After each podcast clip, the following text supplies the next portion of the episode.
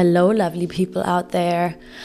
I will start this introduction with a little quote from Nicola Jane Hobbs.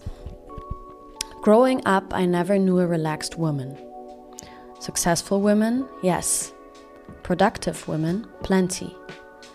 Anxious and afraid and apologetic women, heaps of them.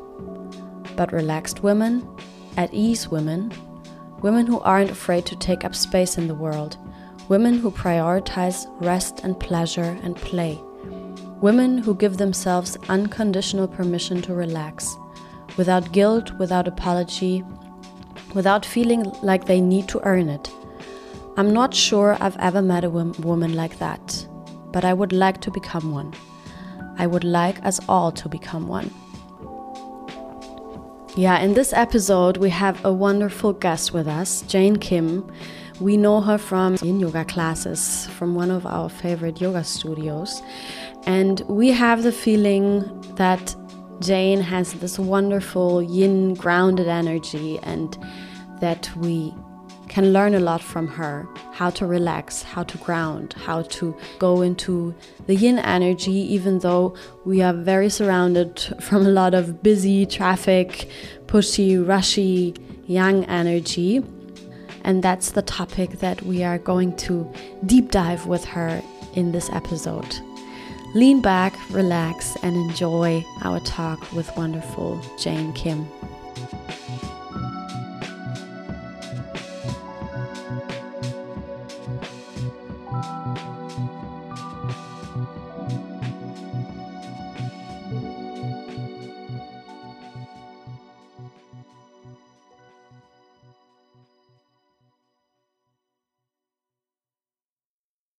Jane, welcome to the full experience.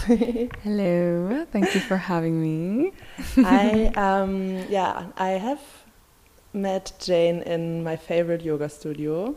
Shout out goes to Ha Studio, and uh, I've visited many of your classes. Um, and I was super drawn to you. And as we had a little talk now before about sensing into each other's energy, it was exactly how we how we all related to it that I felt like you have this natural grounding presence and I um, I really seek in my own journey to go more in the groundedness state to go out of my doing into my being and um, as we're a lot in this podcast about the full experience, how can we get there? How can we get it? Intensity. yeah. Intensity. Intensity. Bubbly experiences. Give it to us, all the feelings.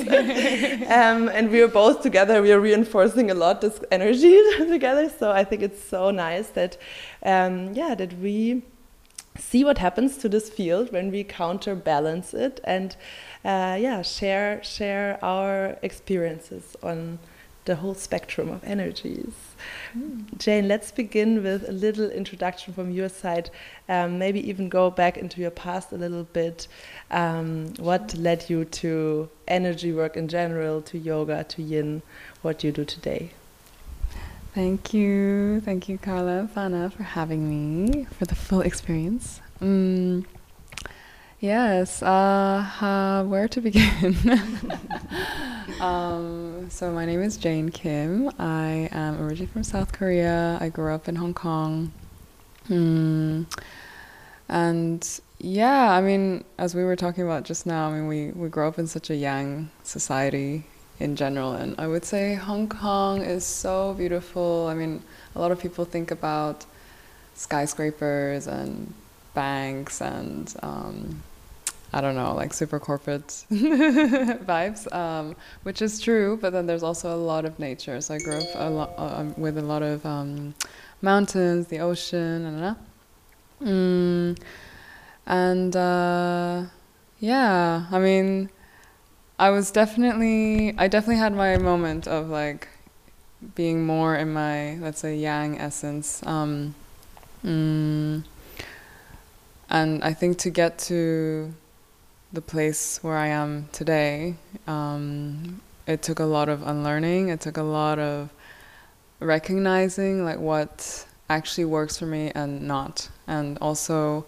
how can I really sit with any discomfort that comes up um, and be in a state of receivership, which is, to my eyes, it's like the the essence of yin. Mm-hmm. Um, Mm-hmm. and um, yeah, uh, it it took a it, it's a process. I, I will say that it's definitely a process. It took a lot of unlearning, a lot of doing, and then to realize like okay, like I want to just be.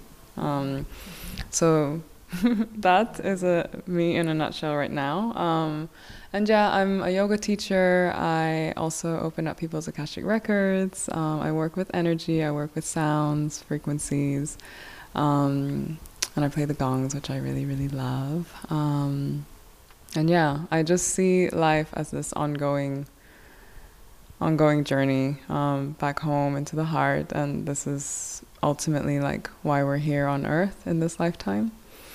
Mm, and yeah, the way that works for me might not work for the next person or you or Fana, you know, like either of you, you know, it's just, it's, it's the way. um, and um, the key I found is to really lean into a sense of surrender.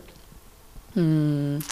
I was talking about it the other day in my class, like, yeah, like surrender has this um, uh, synonymous feeling of like oh like you're giving up or like okay like i'm out like you know in like in war times like people would be like i surrender and then it's like okay they lost but um, the way i see surrender it's really it's kind of similar in some ways but it's more um, more like hey like i'm just going to allow whatever comes through to come through and um, give myself that permission to actually be in that state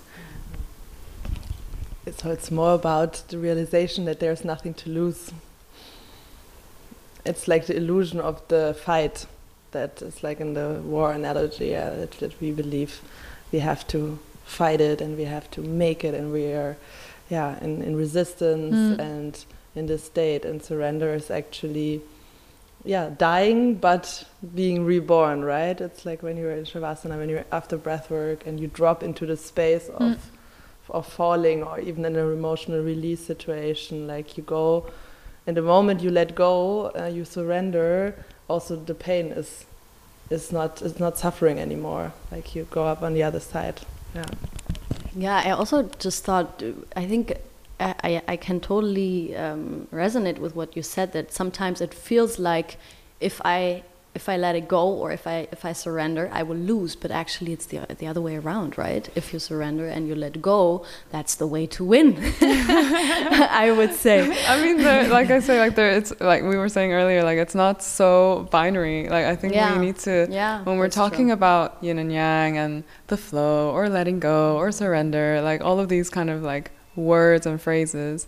Um, like I would really invite you to kind of move away from um, seeing it so um, polarized. Mm-hmm. I mean, and maybe it's like super cheesy as a yoga teacher, but it, it truly is about finding that like equilibrium state between like mm-hmm. the polarities. Mm-hmm. Um, and like I say, like the reason why I gave that context about like my upbringing and stuff is because I, I understand now when I look back that I had to go through like the different pol- polarized states of like okay like super yang in this masculine world like like shouting on top of my voice so that people can hear me as a woman in the room for example and then being like you know what? Like like come on by if you want. Like come surrender to yin today you know?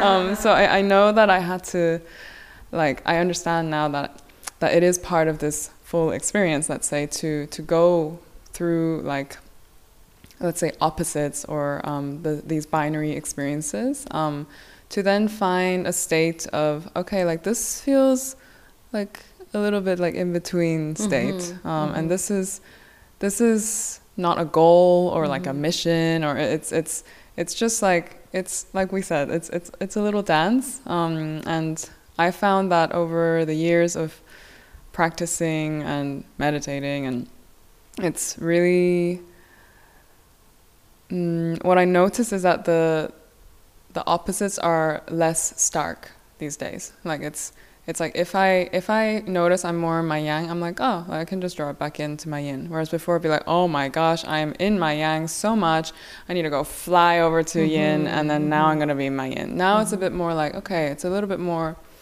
Um, I would say like peaceful and mm-hmm. like a little bit more flowy because I'm much more aware of like my body in in many ways of like okay like I sense it here today. It's a bit tight around my shoulder on my right side. And that means usually that I'm I'm feeling like a little bit out of balance in my you know? So mm-hmm, mm-hmm. so it's really that's what I found anyway um, in my own journey. And like I said I think everyone's journey is very very different. And I think that's like the beauty of this spectrum wild spectrum of life experience. Um, and um, yeah I, I, I I believe that um, we can definitely welcome more yin energy in the world. um, and I also see and observe that um, a lot of yeah a lot of humans are being called towards uh, their more yin essence these days, which is wonderful for me to see. I'm like, yeah, I'm celebrating that. maybe we can maybe we can start with a little definition or or explaining um, what we mean by yin or yang energy when we talk about it. Mm -hmm. Yes. Can Can you tell us more? I would certainly love to. Um, ah, yeah. Um, so the way I've experienced it, or the way I see it and understand it, is that we are all made of essence. Like we are, we all have our most natural essence and form. it might start. Let me know if it sounds a little bit like abstract at some point. Um, Not to me. That's our jam. That's our jam. It's meta as it gets, please, for us. we can follow. Okay, perfect. perfect. So, spiritual people think. How can we take it up higher? Bigger. More abstract. now. Um, yeah so so we all have this embodiment of our own essence and everyone's essence is a little bit different you know um, um, I know that mine uh, can be a little bit like effervescent. I've been told, like kind of like sprudelwasser, like ah. um, and also like quite grounded. I've been told, um, and I, I do observe that in myself. I mean, don't get me wrong. I definitely have moments where I'm not like that, um, but for the most part, and and that's the way I see. That's a very key phrase. Like for the most part, I would say. I'm trying to like summarize it in a way that's not as abstract. Um, can I can I quickly ask you mm-hmm. one question? Do you would you say it's like you're in this state or in this state, or do you experience states where you have it both at the same time? Um, I mean, the, the, as I get it, the essence is not the expression, right? The essence is then like the the, the vibrational quality. Exactly. Yeah. Okay. Yes. yes. yes. Exactly. Um, um, um, mm, and so that's kind of the, the, the not the baseline, but the the core. Yes, exactly. Mm -hmm, mm -hmm. The core essence of our beingness. Mm-hmm. Yeah. Um, and maybe people these days are like, oh, like their vibe was like this, or mm, like their energy was a bit like this. Um, and this is in the same space that we're talking about the essence. Mm. Um, and the concept of yin and yang um, is um, it goes it goes back uh, to Taoism, um, and Taoism talks a lot about the way. Um, and this is also in the same synonym. Do, do you get where I'm mm-hmm. going? Um, so it's also in the same space as the essence. Um, and the way, as Tao describes it, is there's no like good way or bad way. It's just simply the way. Um, and and the way that we can um, embody our truest essence and therefore bring about more balance or equilibrium into the world or the universe or beyond um, is to simply surrender into the way or our own essence. Mm-hmm. Do you see what I mean? Mm-hmm. Um, and and just to go back to your question, I mean, I have moments where I am more towards one side or the other. I think this is part of the way or the Mhm, dance of the way. Um, and this is actually the joy of the way, um, and there's no judgment about it. Um, that's that's honestly the practice. I mean, it's just like really not judging or not um, putting certain narratives on like what essence I'm embodying in that moment. Um, it's really just like okay, yeah, like this is this is where I'm at right now, and it's totally okay. Like you know, and it's and it's pretty chill and it's enjoyable. Let's enjoy that.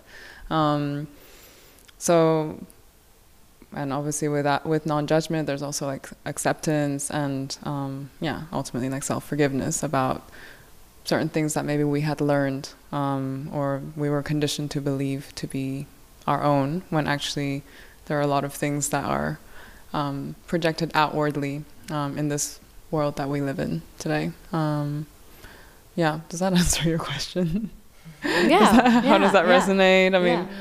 I know. I know. Sometimes when we talk about these topics, it can feel quite um, abstract. Mm-hmm. Um, and um, yes, Yeah, I think this would be the the energetic uh, category explanation. Maybe we can take in the uh, physical one, and um, and maybe the societal one, like the cultural aspects of these two. I think then we can make it more even with examples that everyone can relate. Mm, so mhm. maybe, yeah, what what would be the yin and yang attributes when we bring it down to our nervous system state or our um, physical state? Mm.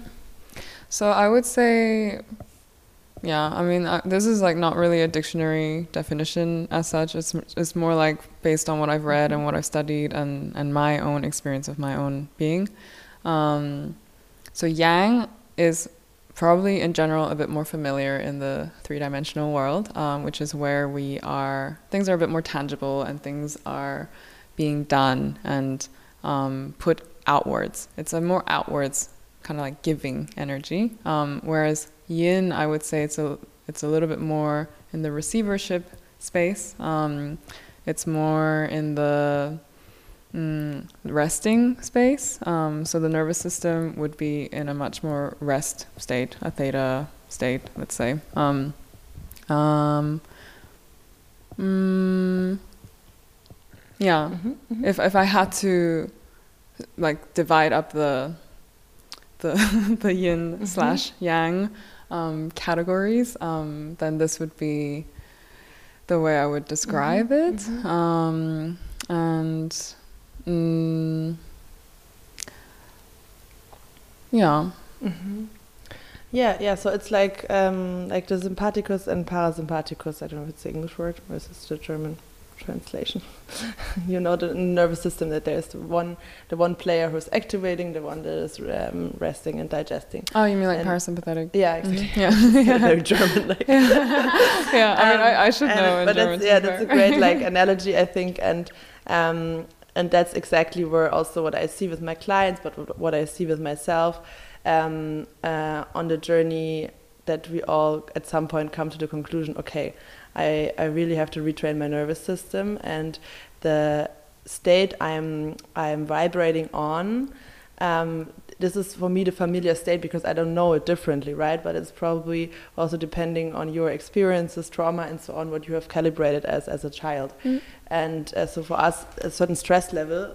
Well, I just want Yeah. to say, and also your surrounding, right? Yeah. Mm, exactly. Your surrounding exactly, and the mo- like there's the, the momentary state mm, where you're surrounded at, but also like your then yeah the baseline you come back to. And uh, also last week I, I I had a session with my mentor where we also talked a lot about about why for me um, relaxation is always my ultimate goal. When I look at all the goals I have, what I see behind financial goals in the vision, I always come back. Oh, I want to be relaxed.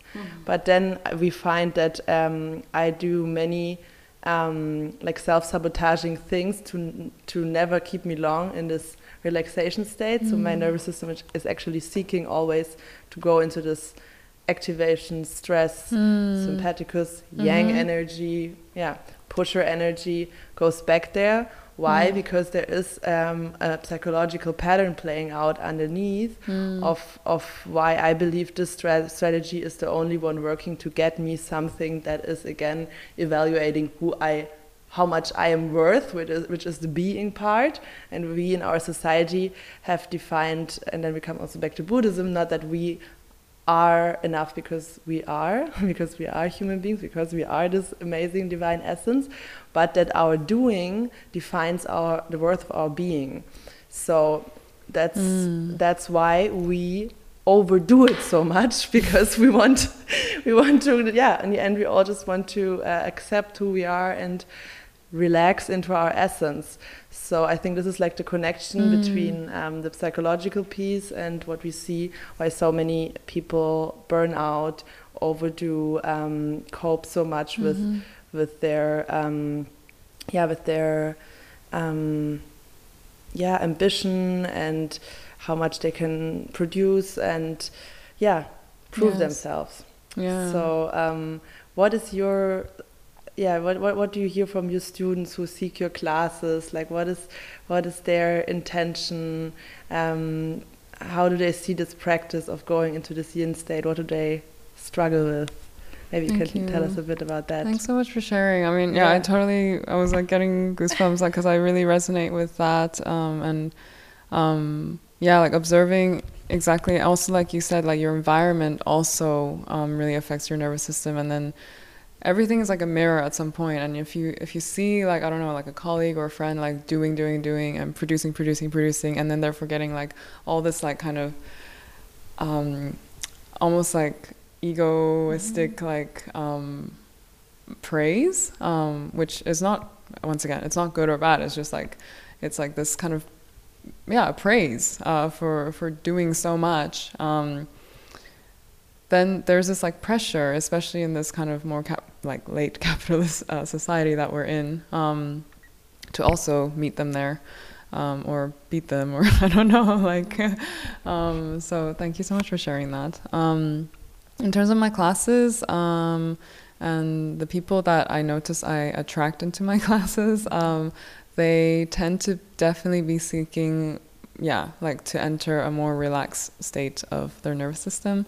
Um, but what's interesting is that I did a trauma conscious yoga training, and what I learned and what I do observe sometimes is that um, shavasana, like the corpse pose, where you're just lying down at the end, um, really, this is like the ultimate state of, I would say, yin. Um, it's, it's uh, in my opinion, like one of the most important postures in yoga asana practice, um, because in that, in those eight minutes at least, is where your body naturally restores um, energy and the nervous system.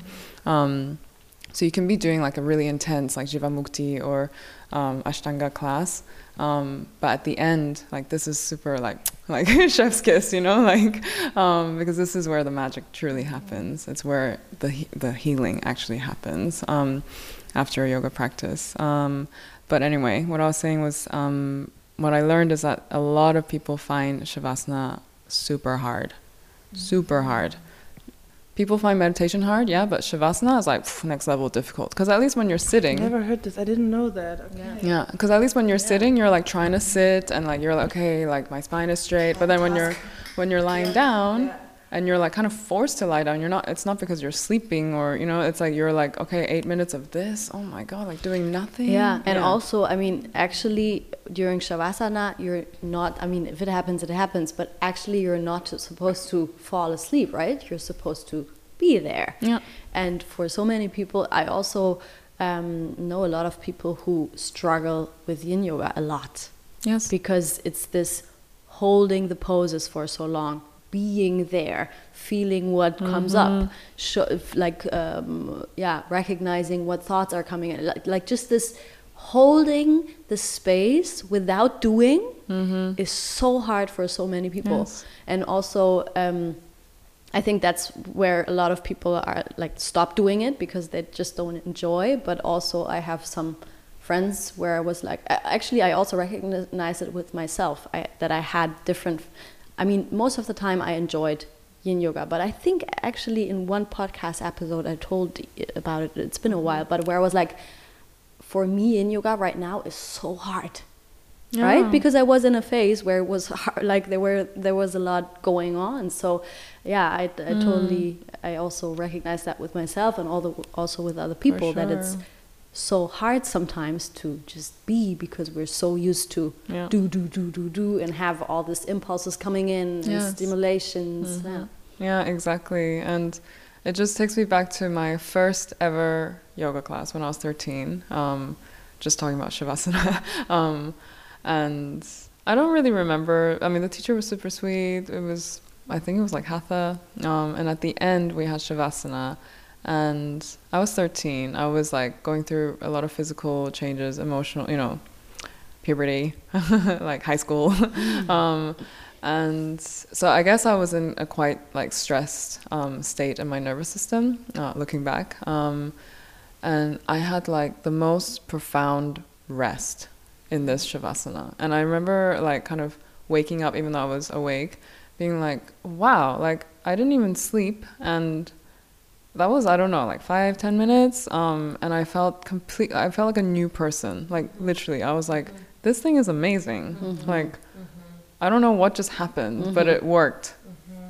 And I was so inspired. I often feel it as this drop in Shavasana that I have like this drop that is like almost as when you are like in trance with hypnosis or something, like this in between state. Mm. And then I feel like I'm going like down the layers, I don't know, and then it's like coming back up, but it feels like I slept for two hours. I have this a lot. Exactly. This is the nicest feeling, yeah, to just yeah, fall and in there, yeah. I love napping, and I think like there was there was a Yeah, moment give in us my these, life. give us these examples, yeah. Oh, there was a there was a moment where a lot of people were asking me like, what's the difference between sleep and rest? Um, and the way I see it is like actually with sleep, like you only really need to enter that state of like falling asleep um, for like a moment, um, and then you actually get all the rest that you t- like. T- obviously, this is not advised. Like obviously, it's good that you're resting and going through your circadian rhythm overnight and stuff, but.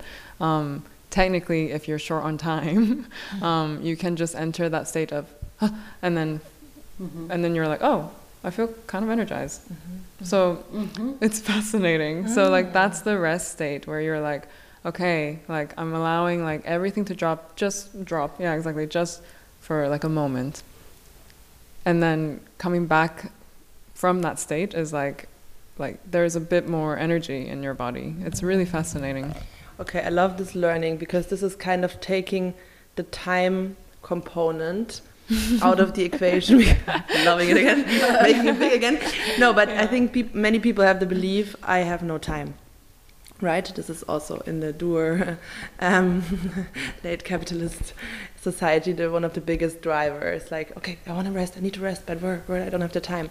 So to to really untangle this, that it's not about how long you can sleep, and um, of course there is a baseline, but um, that you can actually practice the skill of how fast can I switch the state, how fast can I. yeah, okay, again, it sounds like no, but you know what I mean, like how. You're like, is this the life hack for? We can rest faster. let me let me do my circle. It comes back to it. yeah, go on. No, I mean like the how, how trained am I in switching the state from sitting on the couch in my break and napping and going into the drop. Hmm. And that this is actually a skill you can train and this doesn't mean like faster like more efficient but of course like how you how used is your body to to and to trust you to lead you there. And then it's actually about like you say you can drop down there and it can also be uh, sometimes 10 15 minutes and can give you more rest than like tossing and turning in bed before and having all your thoughts activating you. And um, yeah and then it's not yeah it's not always about how how much time you have for it Yeah, like the Yeah. quality for Yeah. sure. Um, once again, disclaimer: like everyone needs to sleep. Like I would say, like at least eight hours is like pretty sweet. But if less, like six, seven is like also great. Um, right now i need like 9 to 10 or that actually, yeah. I mean, as as the seasons go colder, like it's like naturally we we feel drawn to hibernate, and that's totally fine. You know, it's it's okay.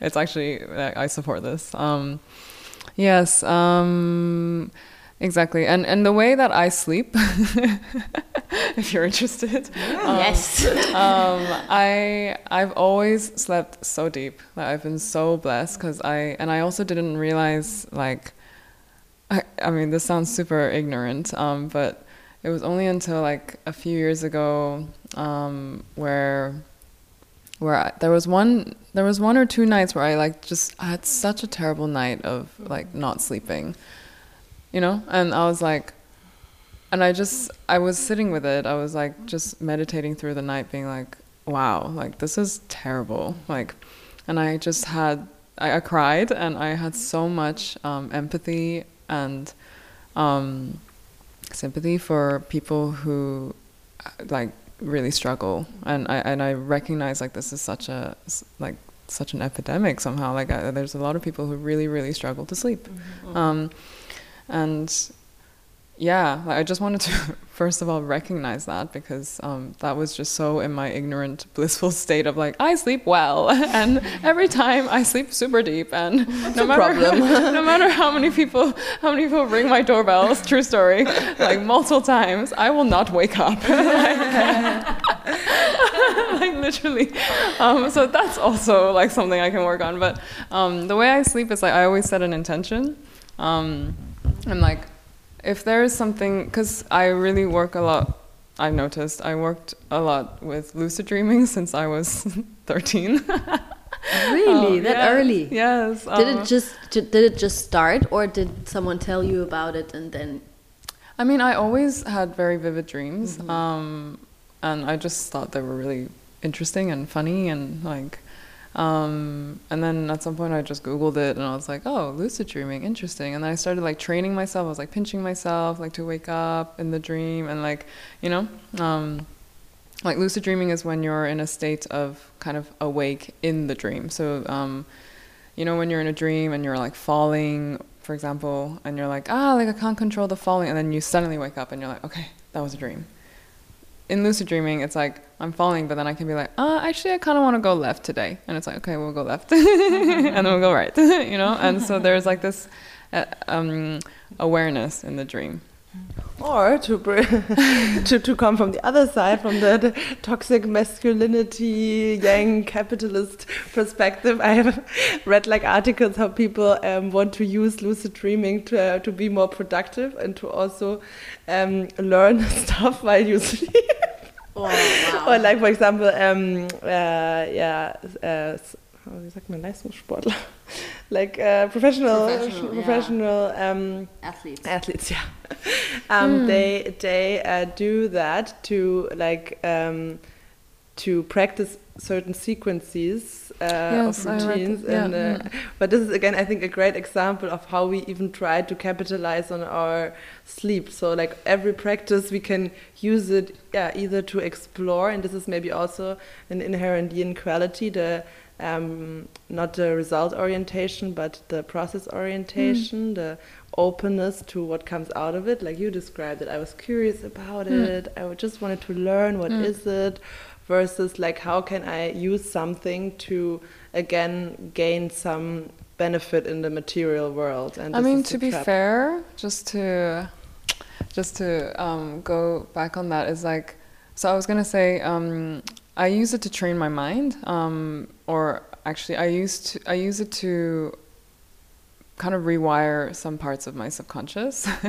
um, this is How super fascinating. Um, yeah, so, so, so I, I, I set an intention. This is like such a great life hack, life hack, um, because especially with someone like me, where I would sometimes really struggle to unlearn certain patterns of behavior that I just like kind of uh, absorbed as a kid um, and especially someone who has dreams and who can remember dreams and who, yeah, like has always had this somehow.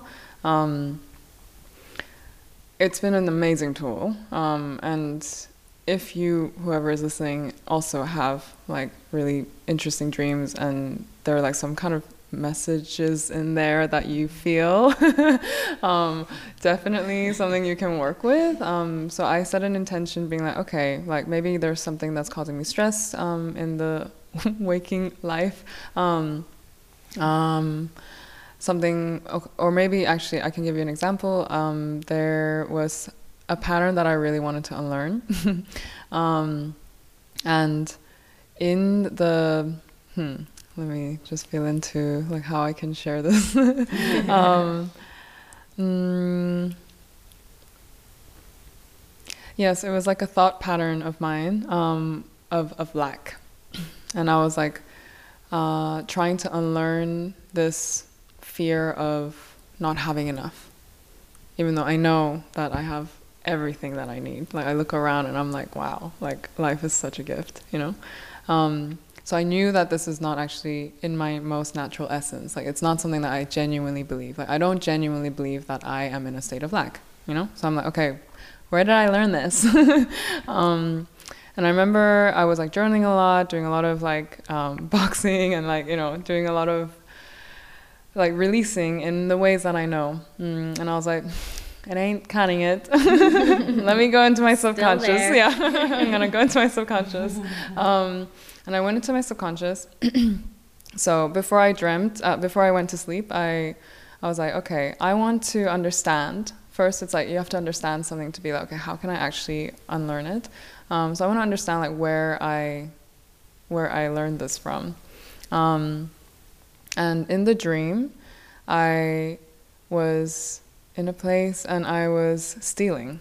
Like I was stealing like something really small. Like um, I don't know what it was, but it was it was like it was of like little monetary value.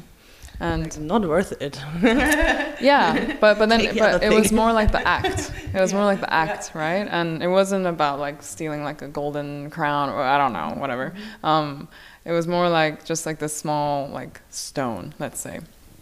Um, I love stones, by the way.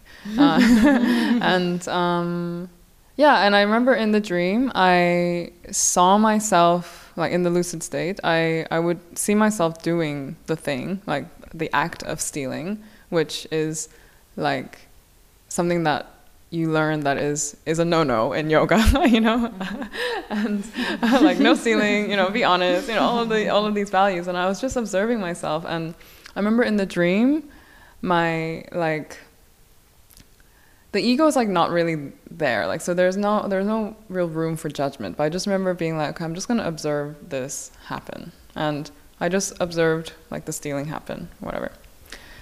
And then i woke up and i was like oh damn like okay like stealing means like for me anyway like i really did a lot of work on this shadow of mine um, stealing means like i'm afraid that i don't have enough and therefore i need to like take from another um, just in case I don't have enough. You know, um, so it's like right, and and I'm super pri- privileged. Like, and I'm I'm.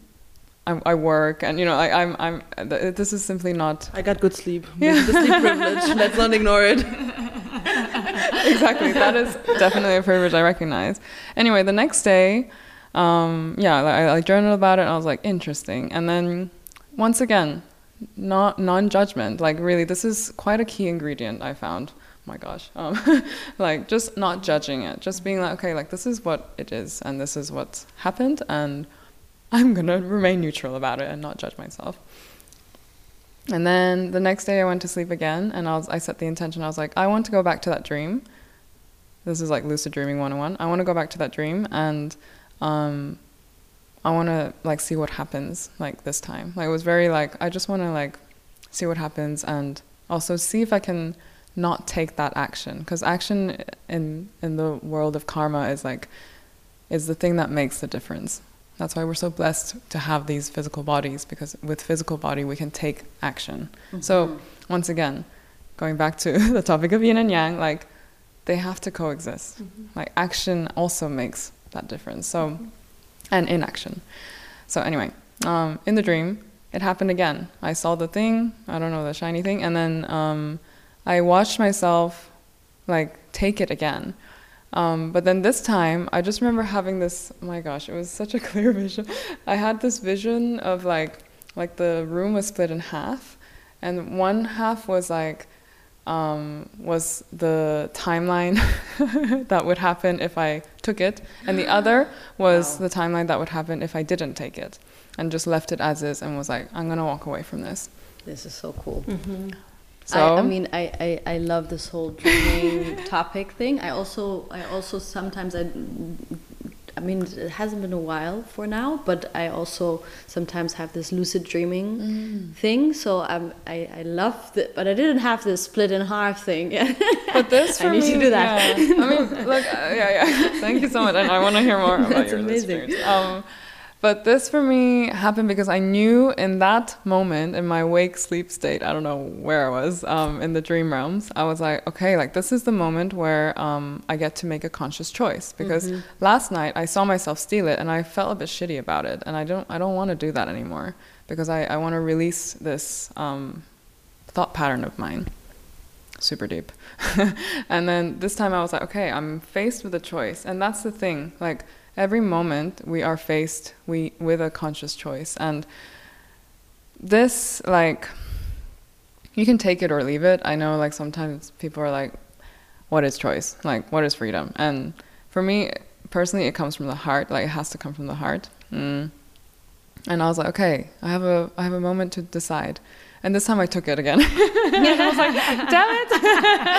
but then also I was like I was like, okay, amazing. Like fascinating because then I had the first one where I just took it without like whatever. And then the second time was like, okay, I chose this mm-hmm. time. Like I knew, mm-hmm. but then I chose to take it. Mm-hmm. But anyway. I want to know how the taking timeline looks like. Maybe it's leading you in a good way. Could you see what was there? No, Or I mean it just it the- just like it was just a field of this is this. it just part, went this on this part. yeah yeah yeah it was more like it i think it was just my own like subconscious visual of like this is what it it would look like Yeah. just so you know like these are your options or whatever um, and then the next and then obviously the next day i was like fuck this is so annoying like i was so close and i was so aware okay well let's try again third time lucky i like the number three and then and then I went to sleep. I was like, okay, I really this time I want my intention is to unlearn this and I want to not take um, that is not my own. Um, and um, yeah, and then it happened again. Same scenario. It was really fascinating. Like always the same space, like I don't know, same item, whatever. Um, so clearly there was something in my brain that was like, okay, babe, you're ready to look at this, right? And so this time again, faced with the choice, uh, split down the middle. And then this time I was like, I like put it down and then I, I just walked away. And I was like, oh my God, I feel so free. like, wow. Um, and I don't know, I have to say, like, this was this is like a shadow element of mine that I have looked into, and it's something that like I'm being really vulnerable. Like it's like something that I I have learned as a kid, like the lack thing, like the fear of lack thing, and um, and it is an ongoing process. But I have to say, like since this dream experience, um, I have been able to really pinpoint when it creeps in, because that's for me like the power of the subconscious mm-hmm. realm. And that's why when i hear about like yeah athletes being like okay like repeating their their sequences or um, how they move their muscle i'm like yeah like optimize like your subconscious realm to to use your body in a way that like works for you you mm-hmm. know and mm-hmm. and to take that action. So this is like a really long-winded way of saying like the yin and yang have to coexist. Um, and it's okay to to be in both at the same time. Sorry, what were you gonna say? Oh, yeah. Can I jump in that and then you tell us about your crazy dreams? I mean, I, I always get, I always get voice message like she wants to. She always then in a half sleep state. She just takes the phone out. She, she Oh. just records and then she just like uh, again and this motherfucker was here. because because you know you have this moment after when you wake up, you can remember everything. Yes. But if you like get up and gone. walk around, it's gone. Yeah. So I'm always like, I have to tell her. and I also I just want to I, I just it's a good way to record it, right? I mean, I could also get up and journal it down, but I just send it. It's like two. You know, I did do two things at once. I, I let her know what's going on in my dreams, and I also have it there, and I can listen again if I want to remember. I love that. Outsourcing the that. interpretation. I love that. and your dreams are very easy to analyze. I have to say, it's not Sometimes. the layers between the conscious and the subconscious are thin here. But I want to get back to your story because I think there is so much in there um, that we can. Thanks for listening. I know that was a very long like thing about my lucid I- dreams. no, thank you for sharing uh, because I think there's yeah. You actually you you continue. You were about to say there's a lot in it. yes. And I love how you tell the story, and this is something I think that um, is one of the big upsides of when you are grounded and when you can embody your yin and then your yang, because you really take time for your story and you do your, you know. But this is for many people an issue, myself included, that. Um, I then tend to go too much into the space of, oh, am I taking too much time now, or where am I headed? And then I jump, and then um, it's not so clear and clean. And actually, when we open up to give ourselves the space um, and slow down, which is necessary when we want to work on or decode or, or reprogram something as complex as our subconscious mind the deepest level we know so far um, this is only possible when we slow down. And the way you described the process um, is exactly what you did. And you did another night, and I look at it, So and, many nights. and I untangle it, and this, I look at this one sy- symbol of the of the stealing and connect it to the other pattern. And this is how we then slowly zoom out, and this is how you brought it back to how you actually change your behavior then in, in, in the action again, what makes the difference for it to do it, you have to notice when this fear is creeping up, and you Mm. make the notice the notice more aware through your lucid dreaming process, and um, and this kind of life steering, this conscious choice making, this self leadership, this navigation skill, which is like a byproduct of all this psychological spiritual work.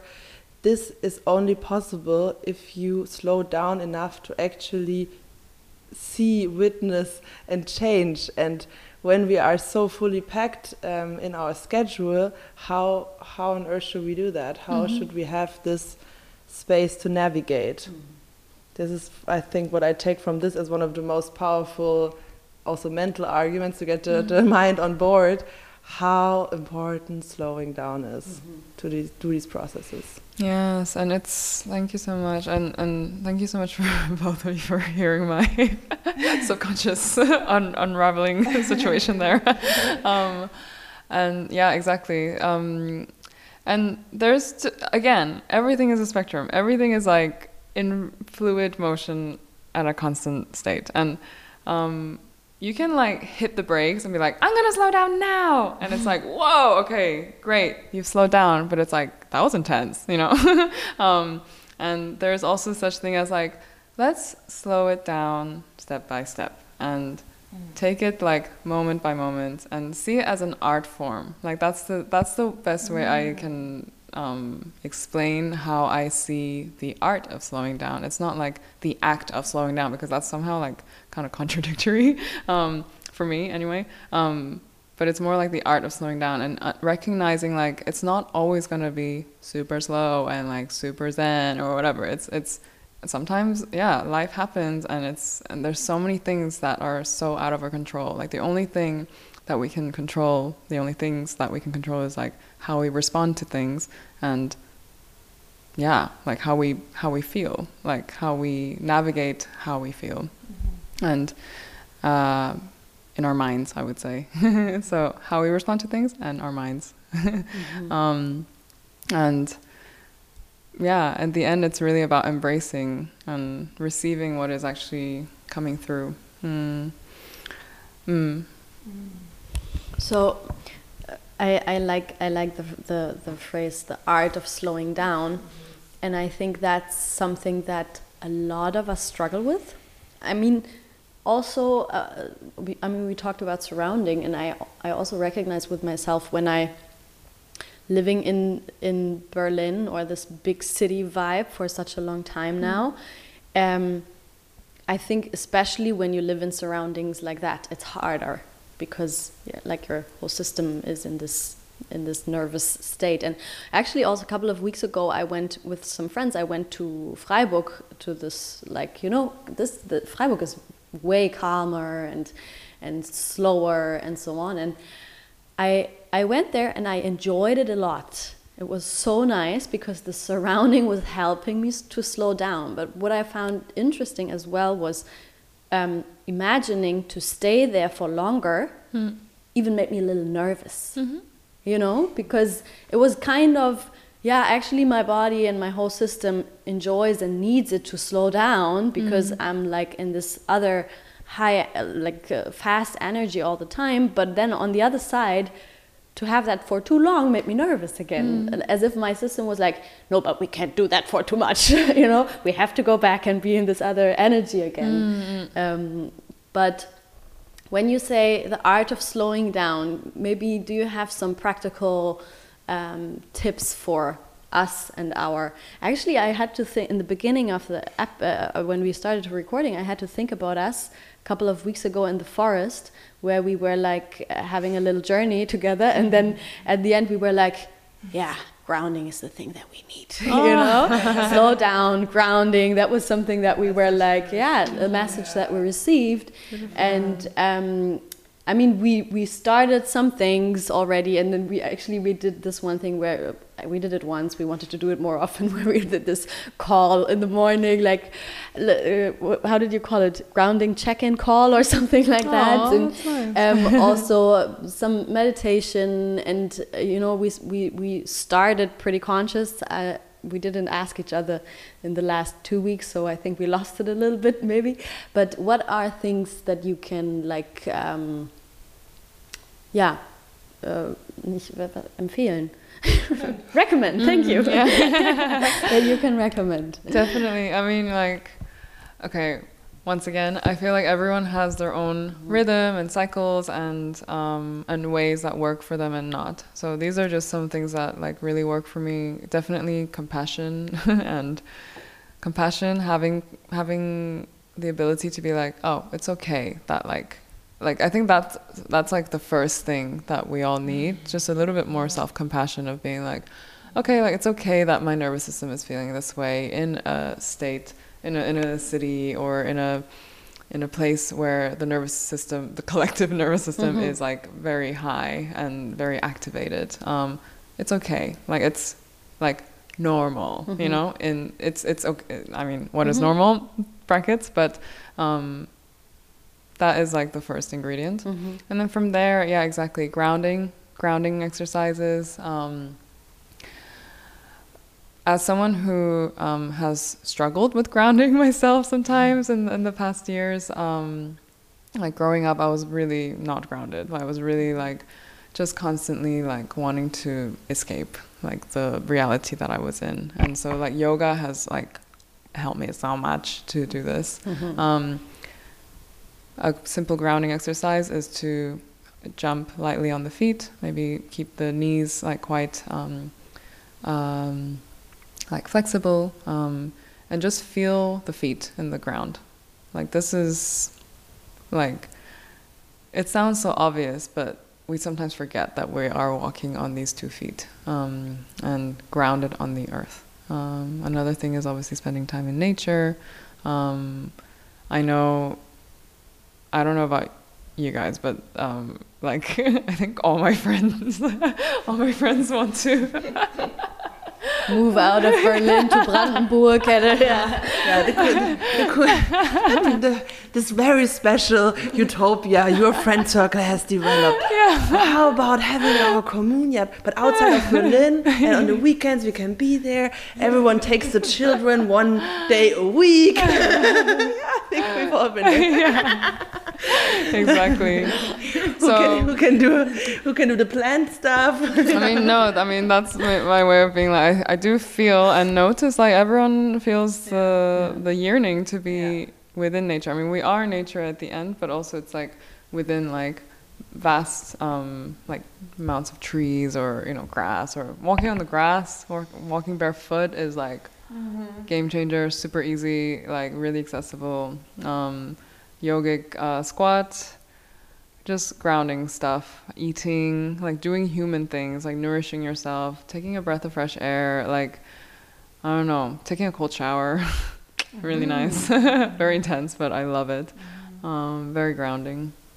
Anything that comes back to the body. Um, What about weird question, but what about a hot shower? Would you say that's actually not grounding, or because I'm like a I'm super hot showering person, and I was like maybe that's not the right thing to do.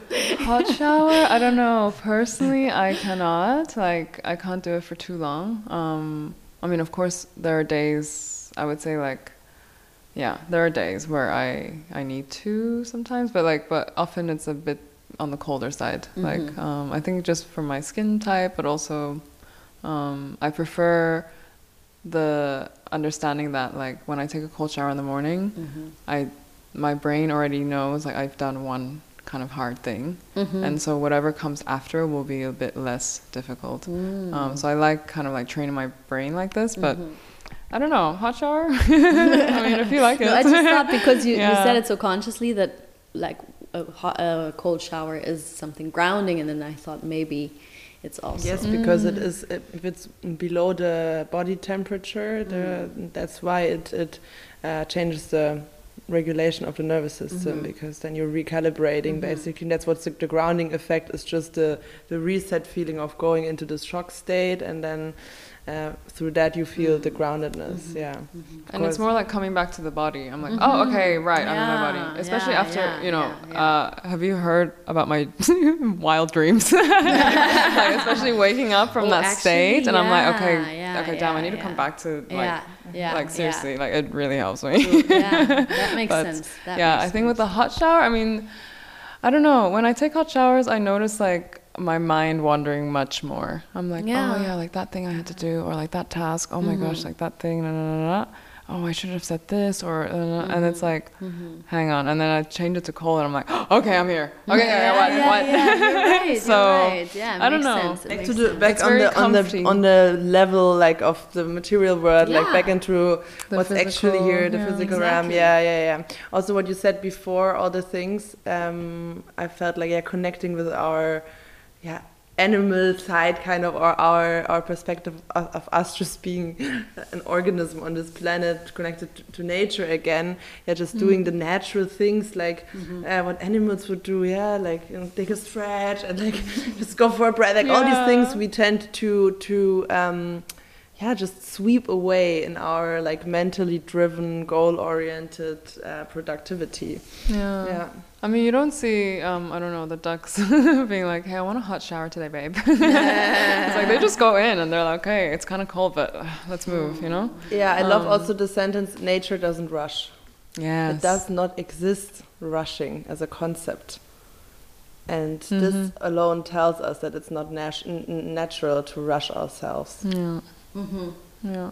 Only when when do you see anything rushing like animals is when they are fighting or, fl- or, or fleeing, right? When mm. they are in danger, and this is actually what is the dysregulated nervous system, us being in mm. constant fight or flight mode. So we are fighting for our lives, which, which makes sense because we live in this fear fear based consciousness most of the time, right? Mm-hmm. So this is actually a big reflection, this state, um, of again how, how, how connected we are in our essence to fear versus love, right? So this is actually a big reframe to notice when I'm overdoing it, when, I, when I'm too stressed. Um, despite society telling me that it's something honorable in the society to to work so hard till you burn out, I have to yeah unlearn this. I have to rewrite it, and I have to validate myself and and and give myself um, yeah like this positive conditioning when I slow down, when I rest, when I train all these things. Yeah, exactly. Yeah. Uh, I mean, my background, like, I used to work in HR and um, talent acquisition, and I was working with a lot of startups, um, early stage, and I would see it all the time. It was like nobody's business, like burnout, burnout, burnout, burnout, and, and on like all different levels, um, like emotional, mental, physical, like uh, spiritual. I would say, like, um, where it was just like over exhaustion for the sake of uh, what? for for the sake of like um, I don't know, having all these meetings in one day, and then also making sure that this deadline is met, and and I like I understand, you know, like it's like I think I maybe used to judge it a little bit, being like, why are y'all burning yourselves out for like this company that you don't even own? Like, you know, it's like, it's not even your baby. Come on, you know? Mm-hmm. But then I was like, hang on, like, zoom out. Like, I understand why. Because, yeah, like you say, like, kind of like the survival brain. And I think that's also, just to link it back to my lucid dream again, um, links back to like this, like, like need to um, survive or like need to um, sorry, need to like have more than what I already have. Um, mm-hmm.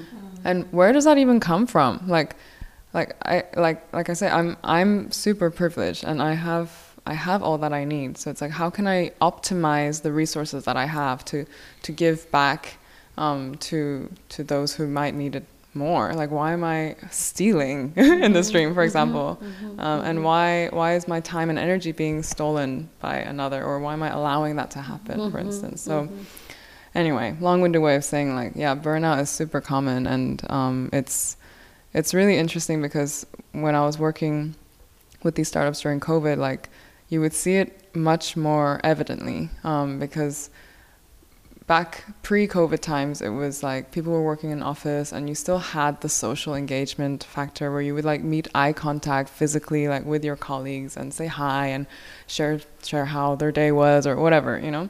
Whereas when it moved to the um, online realms, um, that was missing, and then like the burnout became a bit more evident. Mm-hmm. Um, and then on top of that, you were having to look after like household things much more and be more present with that stuff and then on top of that work even more because at some point you felt like less productive because you were just doing stuff on the computer or stuff mm-hmm. so it was really interesting and then and i think that um, brought about like a bit of a shift um, in terms of like okay like where does my where do i actually want to put my energy like and where do i actually put, want to put my resources my resources aka energy um, and yeah, I think this is always worth reflecting upon um, mm-hmm. because even though, yeah, like I'm in the yoga wellness space, I see it happen quite often too. Um, and I recognize that it's definitely a huge unlearning process, like on a personal level, but also on a collective level, um, where, yeah, you see a lot of amazing yoga teachers, really, like, like love you all, you know. But it's like they they also came from backgrounds where there were um, frequent burnouts or frequent like over productivity, overworking culture, um, and that is then replicated in this uh, um, industry. Um, and all I see is like the replication happening. Mm-hmm. Um, you know, so mm-hmm. so this is something I, I, I really care about, um, and it's really close to my heart because just given my background and then also because I, I care about my colleagues and I also care about like the need for my colleagues to be in their um, in their most grounded state to hold space and to facilitate spaces and um, like offer um, what society what our community needs you know mm-hmm. so it's like this like kind of like circular thing mm-hmm. um, that like we really have to look after each other. Um, oh, yeah, I love that because this is something we always come back to. To we see relationships um, really as a amazing healing tool because yes. so much has changed in our friendship. Um, that goes so much beyond any methods or anything you can conceptualize because it's just in this interaction, this field of of our superpower, which is also can be what dysregulates us, right? The nervous system of another person, but it can also help us so much to support yes, our way. Yes. And I think this is really great what you just said to normalize it, to really make a more chill dates with friends, like and even frame it as that. Let's just mm-hmm. really.